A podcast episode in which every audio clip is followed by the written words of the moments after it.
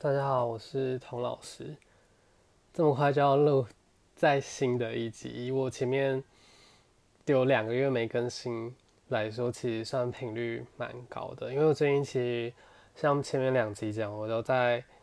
焦虑或是关于线上课的想象。我觉得疫情时代，这个有点像是在就是在家工作嘛，瑜伽老师在家工作这个模式，好像带给我蛮多的想象的，无论是怎么跟家人磨合那个客厅的使用空间啊，或是可以大大减少通勤时间，在更贴近自己作息这件事情，我都绝对有蛮多思考的，而且也看到一些蛮有趣跟自己贴合的方式，因为我想与家人其实都蛮。蛮跟自己的内心贴近的，所以看到每个老师都找到最适合自己教课的，无论是购买的方案啊，或是课程的时间表，还有课堂难度的设计，就让我觉得真的蛮有趣的。所以今天我其实我也才刚刚下午才测试了一堂线上课跟同学团练，但我就有蛮多。更多跟线上课的想法，所以在这边又跟大家分享。我觉得光是架设线上课这件事情，就是花了我一整个礼拜，包含我怎么买 HDMI 的线，因为我想要连到电视的投影上，我才可以清楚看到在这个会议里面其他五个、八个或十几个学生。如果那个荧幕只局限在笔电，甚至只有手机的话，我觉得太小，所以我就很坚持，我一定要。接线到电视上做大的投影，去监控每个学生练习的状况。还有一个就是家里的网络，其实我家网络蛮多死角的，就很不稳定，所以我最近也要做一些网络升级。而且我 HDMI 是因为我是用苹果的系统嘛，我还专门为这一件事情去买原厂，因为副厂的线好像有时候连线就很容易中断。然后再我还特别买了 AirPod Pro，想要当麦克风来用。它用的效果，同学回馈是蛮灵敏的，所以不用像一般你教课这么大声，太大声有时候反而会容易爆音或是显得比较刺耳。但我就我自己录 Podcast 来说，因为我用过一般的 AirPod，然后 AirPod Pro 跟我现在录音其实是用。有线的耳机就是苹果最早期它接线在手机上的那种耳机，我觉得同步率最高的，以录音来说是当然是有线的耳机，无论是 AirPod Pro 还是会有一点点，几乎四分之一秒吧的延宕，但教课就没办法一直戴着有线耳机，所以我还是会选择戴 AirPod。好，就是除了架设网络跟硬体这件事情，其实。还有购买那个课程的软体，大部分的同学是用 Google Meet 跟 Zoom 两个嘛。Google Meet 它月费其实是老师出那个月费，然后学生就可以享受在上那堂课有月费的，就是会员的等级。Google Meet 的会员大概是八美金，然后 Zoom 的会员是十四点四九还是多少多少美金，就接近一倍吧，换算台币好像是四百五左右。总之是零零散散买了 HDMI 线啊，AirPod Pro 跟这些会员就已经喷了快要一万块，就还没有教课先喷钱，我就很就很怀疑说，嗯，如果只是教两个礼拜的线上课，要投资这些东西吗？但是我又觉得我希望是可以教更长远的，后面我会谈到，所以前面架设那些网络的。细节跟心路历程，我就先讲到这边。其实蛮多网络上的资料都可以自己爬文的，就大同小异。再还有一些什么上课的约定啊，就是你可能上课要注意，就是你要请学生关麦克风，不然你同时有不同的人进来，然后那些杂音会显得非常刺耳。还有怎么点名等等一些事项，比较麻烦。然后还有一个线上课要注意，就是课程的难度跟课程时段吧。我觉得我今天会比较着重在讲课程难度的规划，还有课程时段，就我自己的想法。因为我觉得课程时段这件事情蛮有趣的，它就是配合你自己的作息去产出一个新的课程表。其实也不完全是新的啦，有些老师他会用原本他教哪些时段的课，他就开哪些时段的线上课。我觉得配合课程作息一种就是像我这种，呃，以瑜伽作为正职的，所以我可能会。研究我原本课表的时间，然后再做稍作调整，然后还有配合我自己睡眠的时间。那另外一种瑜伽老师就是他原本有他的正职，所以那也势必是要等他正职的时间下班，或是他刚好最近也停班，所以他就是依据他的正职来做他线上课时间的磨合。但我觉得好处就是因为。线上课的关系，所以你课程的作息可以很贴合你自己生活的作息。像过去刚开始当新手老师的时候，有时候会为了跑课啊，你的吃饭的时间乱掉，或是你起床跟睡眠的作息乱掉这种事件，就会因为这个课表是你自己设计的嘛，所以可以减少很多这样的事情的发生。那。要照着原本上课会馆的课表走吗？疫情一开始，原本想要振作的我，其实有企图心想要按表操课，就是即使我没有开线上课，我也有点想要我一天就练习个两次、三次。毕竟我也知道，如果不练习，很快就会退步，或是体态会 没办法保持好。但实在是太难了，前面就会就会很懒，想要多看剧什么的。我觉得瑜伽工作的好处就是。平常你至少还逼迫你 一天有一次或是两次有运动，有一点运动量，毕竟你还是要示范嘛。可是疫情是长期抗战啊，所以我就觉得有时候让自己的意志力松软一点没有什么不好。因为我时常会有一个顾虑，就是一个大前提，我觉得身为瑜伽老师要清楚一件事情，就是瑜伽老师不等于瑜伽。因为每个老师能贡献的部分有限，跟每个老师专精有兴趣的领域都有限，所以他教学的不是瑜伽的全貌，而是他能付出的那个拼图。另外，就是当你用教课这件事情去养活我自己的时候，或多或少就会迁就于无论是商业考量啊，或是你所处的市场环境，还有你个人能力所及。但因为前面讲瑜伽老师不等于瑜伽嘛，瑜伽。教学也不等同于你个人的练习，这条线可以很模糊，也可以很分明。但我猜大部分瑜伽老师都有一个共识，就是他希望自己的瑜伽练习是一辈子的，至少要到六七十岁，就是随着他到老。这跟运动或是运动员最大的不同，就是他瑜伽这件事情，它的时间跨度很大，是可以作为一生都会从事的事，就像吃喝拉撒或是。像活着一样，所以我偶尔会允许自己的意志力涣散，不那么潜心练习，不追求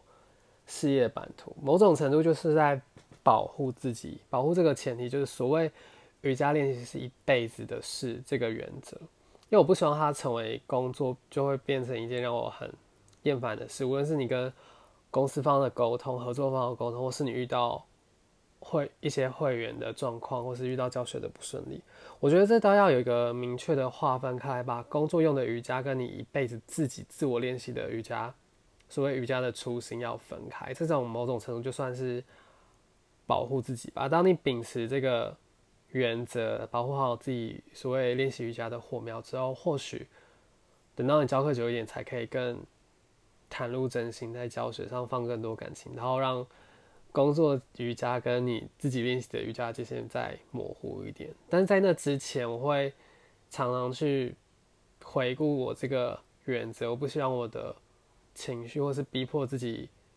工作，或是逼迫自己振作起来，去伤害了我想要一辈子练习瑜伽这件事情。所以我很常检视说，瑜伽老师这些这个工作有哪些环节是我不喜欢的，例如说。通勤啊，例如说有时候不被一些学生尊重，不能挑选自己的学生，这些事情我就会试着去移除阻碍。例如说我在通勤的时候找一些有意义的事情做，无论是听 podcast 学习，或是通勤的时候，通常会打字写一些，无论是日记啊，或整理我的今天的代办事项等等。那对于通勤，我所付出的另外一个努力，就是我尽量选择离我家近的会馆嘛，或是选择跟我气质、气味相同、经营理念相同的会馆去教课，就会比较少遇到跟自己不合的学生。好，说回线上课，我觉得。安排课程时段就会衍生出后面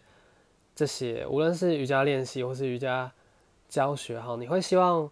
从事这件事情的时候是感觉良好的，所以选择一个适合自己作息的课程表就会格外的重要。我前面第这个 podcast 第二集有讲过瑜伽老师的版图嘛，那时候大概聊过怎么去调整自己的课表，我那时候用了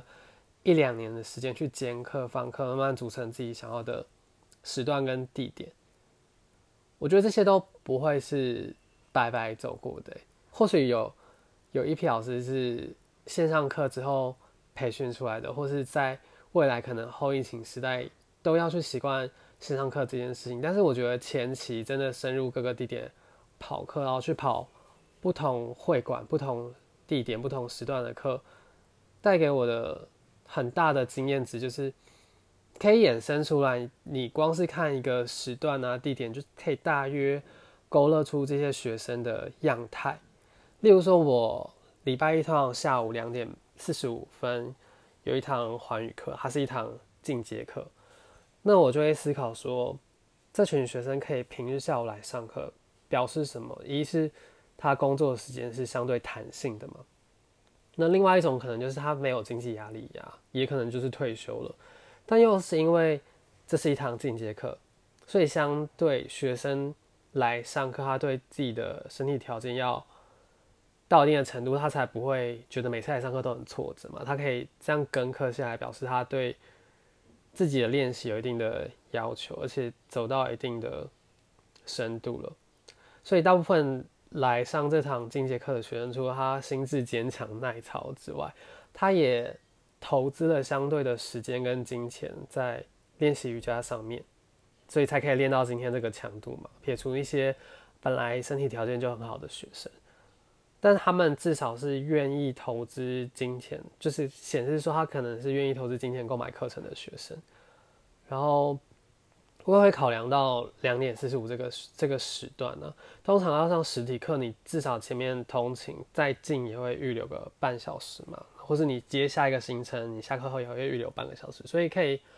推断说，来这个时间上课的学生，他应该是从两点四十五延伸到前后到下课后的半个小时，所以他应该是两点到四点半之间的时间有空，所以我的线上课就可以规划在这个区间。如果我特别要为他们设计一堂线上课的话，加上这堂。课跟课的救生已经跟我练习两三年有，所以我觉得我是可以预期开这个时段的线上课会有一定的招生效果，可以去服务这些救生。好，再衍生下去，可以观察开线上课老师的去企图心，无论是他决定以招救生为主，短暂度过这三后面三个礼拜呢？或是更更一个月的时间，还是他是有做长线的心理准备，去做出课程的区分难度啊，去招收一些他从来没有上过他实体课的学生。像举例来说，我前两集有讲过，我希望可以开一个夜猫时段嘛，可能是在晚上的九点、十点，甚至十一点，也有可能是半夜一点，因为我想配合我的作息，我本来就我通常都是三点。睡，所以教这些时段的课对我来说不用特别的熬夜，这就是我日常的生活。所以，我我想要另外去网罗这样子时段的学生，因为他们本来就不在会馆的守备范围。会馆最晚的课通常就是九点，然后下课大概十点左右，这是已经是比较有规模的连锁连锁会馆了。如果是一般的。中小型教室，他们最晚的课有些是甚至六点半上到八点就下课，或是可能八点的课九点下课就已经很晚了。因为通常上实体课你还要预留通勤的时间回家，所以大部分人他不想要这么晚下课，也不想要有那个会馆不想要有那个成本去评估这么多工作人员在这么晚比较少人的时段。所以我后我自己设想，在这个时段的学生有个情境，可以上线上课、夜猫课，就是九点、十点或是半夜一点的。的学生有一个情境，因为我线上课我打算一堂就是开两百五到两百之间，所以可以网罗的族群，一是他可能平常就不在岳飞的会馆里面，而且他就是就是他平常也习惯晚睡，他可能是二十岁或是二十五到三十五岁习惯晚睡，然后设计业的年轻人，也可能是单身不需要配合小孩子作息的人，或者是他本来就习惯加班呢，或是。可能惯性失眠的学生，甚至是想更长远一点，他是不同时区的学生。我觉得线上课的好处就是，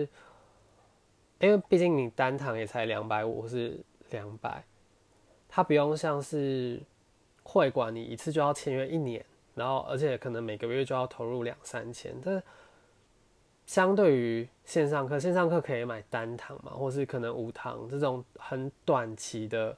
课，很适合给一些尝鲜的，或者他没办法那么固定一年都是这样签约的学生，所以他的相对购买的门槛比较低。对于预算有限或者他不希望被绑约的学生来说，这是一个很好的，就是很好的入口，让他去接触到你的课程。那如果是想吃掉原本客群的老师，他可能就会照着他原本的课表去复制他的行程。好处是可以服务原本的旧生，而且本来旧生就有一定的市场。但相对来说，你要想呢，如果是解禁以后可以上实体课以后，那你所投资的线上课器材是不是就要收起来？因为你的线上课跟实体课的时间是完全重叠的嘛，那你势必就是要。二选一了。我自己所想象的教学生涯是三堂实体课，三堂线上课，然后一个礼拜可能就工作个三天，甚至可以偶尔出门旅行个一个月啊，你都可以在国外或是外县市继续教线上课，就不需要被居住地点限制住，也不需要跟会馆就是绑住一个特定的时段，还要跟会馆分润。所以，如果你打算在疫情结束后继续开课，毕竟谁也不知道会不会有下一个病毒或是下一个疫情，那么你可能就要规划一两堂是本来你自己课表时段之外的时间，然后花心思去招收到新生。所以，综合这些，可以反省身为一个老师，平常到底有没有归纳出不同的教学地点跟不同的教学时段学生的特性。然后，另外我也有考虑到一些疑虑，例如说线上课真的可行吗？不可能完全取代实体课吧，所以我就在价格上做调整了。因为实体课通常价钱单堂都是，就是你你单买一些小工作室的课也是三百五，或是到五百，甚至有些贵的课程，他们一堂课就要八百左右吧。但线上课我就直接。两百五，两百，直接六折、五折下去。我觉得其实线上课它适合的是有瑜伽经验的学生，你不太需要动手去调整、动手去照顾，他们就有一定的基础。综合以上啊，我觉得我就归纳出两个疑问吧，或是我的疑虑，因为你很难从无到有去教学生，这是第一个。你真的有可能就是。他没有太多经验，你从线上课开始帮他建立基基础，然后教到他做手平衡轮式或是倒立吗？这势必需要你在他旁边调整，甚至倒立的话，你可能在他旁边，你不一定是完全是手动的去帮他，你的人在旁边实体的存在就可以去帮他克服一半的恐惧吧。所以我觉得，就连是最敢教倒立的两个派别，老师都要去紧盯各种辅助的操作，很难。很难透过线上课去教一些从无到有去建构一些太强的强度或太困难的技巧，所以我觉得教有难度的线上课是需要比较高的教学技巧，对于初学者刚开始接触瑜伽的人，很难完全透过线上课就取代掉实体课。然后另外，我觉得人数的管控也是我另外一个疑虑。当然，有些课老师会是双老师，一个老师示范，一个老师讲解，这就比较有余可以去关照大部分学生的镜头，或是有一个小帮手帮老师翻页。因为有些老师课他一堂课收到二十三十个人，甚至更超过三十几个人，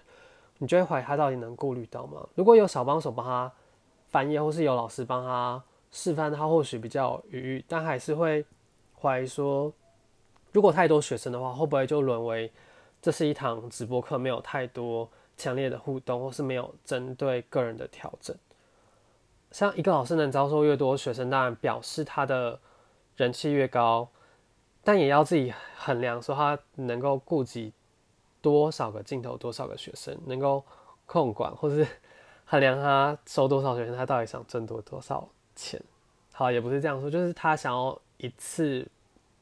就自己的能力能够服务多少学员，这也是一个斟酌的考量。所以就这些考量以后，我觉得我自己开课的话，应该就会是在十五人上下，不要超过二十人比较好。不过这也是不同老师收不同学生的数量，也是取决于他到底有没有跟会馆分润啊，或是有没有跟小帮手分润，或这堂课他到底要均摊均摊多少成本。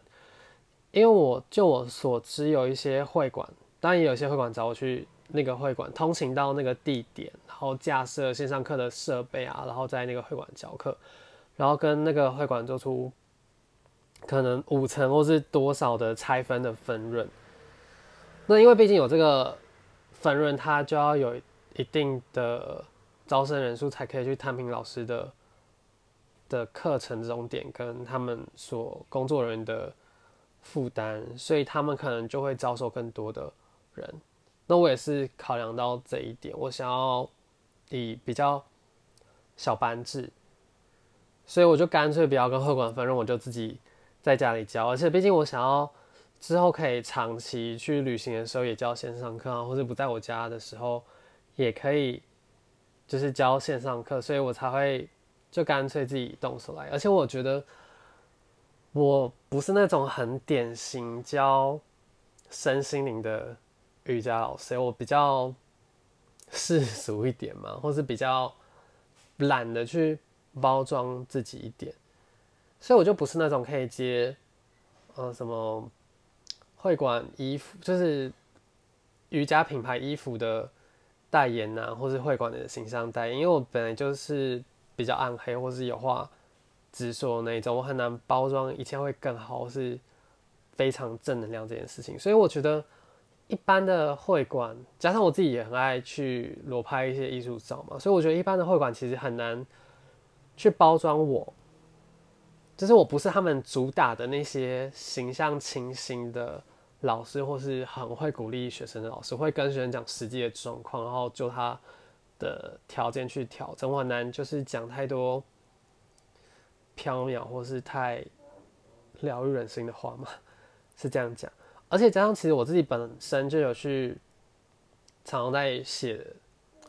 一些心得或写作吧，而且也有在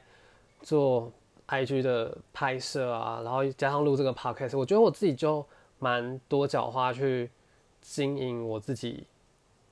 但这毕竟也是因为我我喜欢拍照，我喜欢写东西，这是我爱做的事情。但也好处就是。他建立了我自己的风格，跟以自己为一个单位的品牌形象吧。所以我觉得要不要跟老师、跟会馆合作，老师要不要考量跟会馆合作，也会考量到他在这个疫情之前，或在开这个线上课之前，到底对自己投注了多少精力，去找到最适合宣传自己的方式，或最容易让自己曝光的方式。这也很衡量到他到底会不会做。社群经营啊，等等等等的。好，再说回另外一个重点，就是课程难度。我自己预想，预想说，我毕竟我才测试性质开过一堂线上课嘛。这个目前录这一集，就是一面整理我的想法，然后还在一面规划我的课表。所以我第一周可能会刻意开不同的时段的课，去统计我的学生到底能够客群能够上哪个时段。我自己会想要开三种强度，一种就是酒神那些可以飞来飞去做手平衡啊，或是倒立跟各种后弯、割网的学生，他们有一定的掌握程度了，或者是不一定要做都做到完成式，但是对于进阶的体式比较没有不比较不会恐惧、比较不会害怕的的同学，有一两年练习经验的同学，多少可以照顾到自己的那种学生，我会开比较难的强度，就是会开环语的课程。然后第二种课是开给像我会 po 文在脸书上嘛，所以会有一些脸书朋友啊，或者是国小、高中同学那种过往认识的人，或者是一些长辈，他们可能没有真的上过我实体课，没有真的在会馆上过我的课，但是想要接触看看，或者是开给可能一两个月会从外县市来上我课的那个学生，他对我的课程的口令没有那么熟悉。所以这一堂课的门槛，我就会稍微把难度降低，比较是否初学者友善一点，而且设计多一点点替代动作，暖身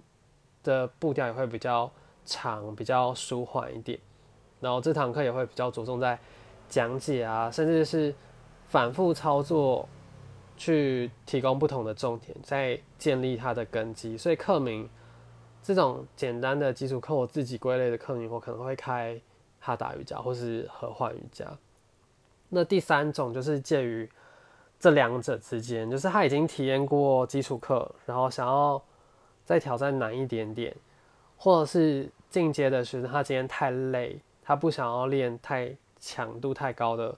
话，他可以做一点。这堂课我会做比较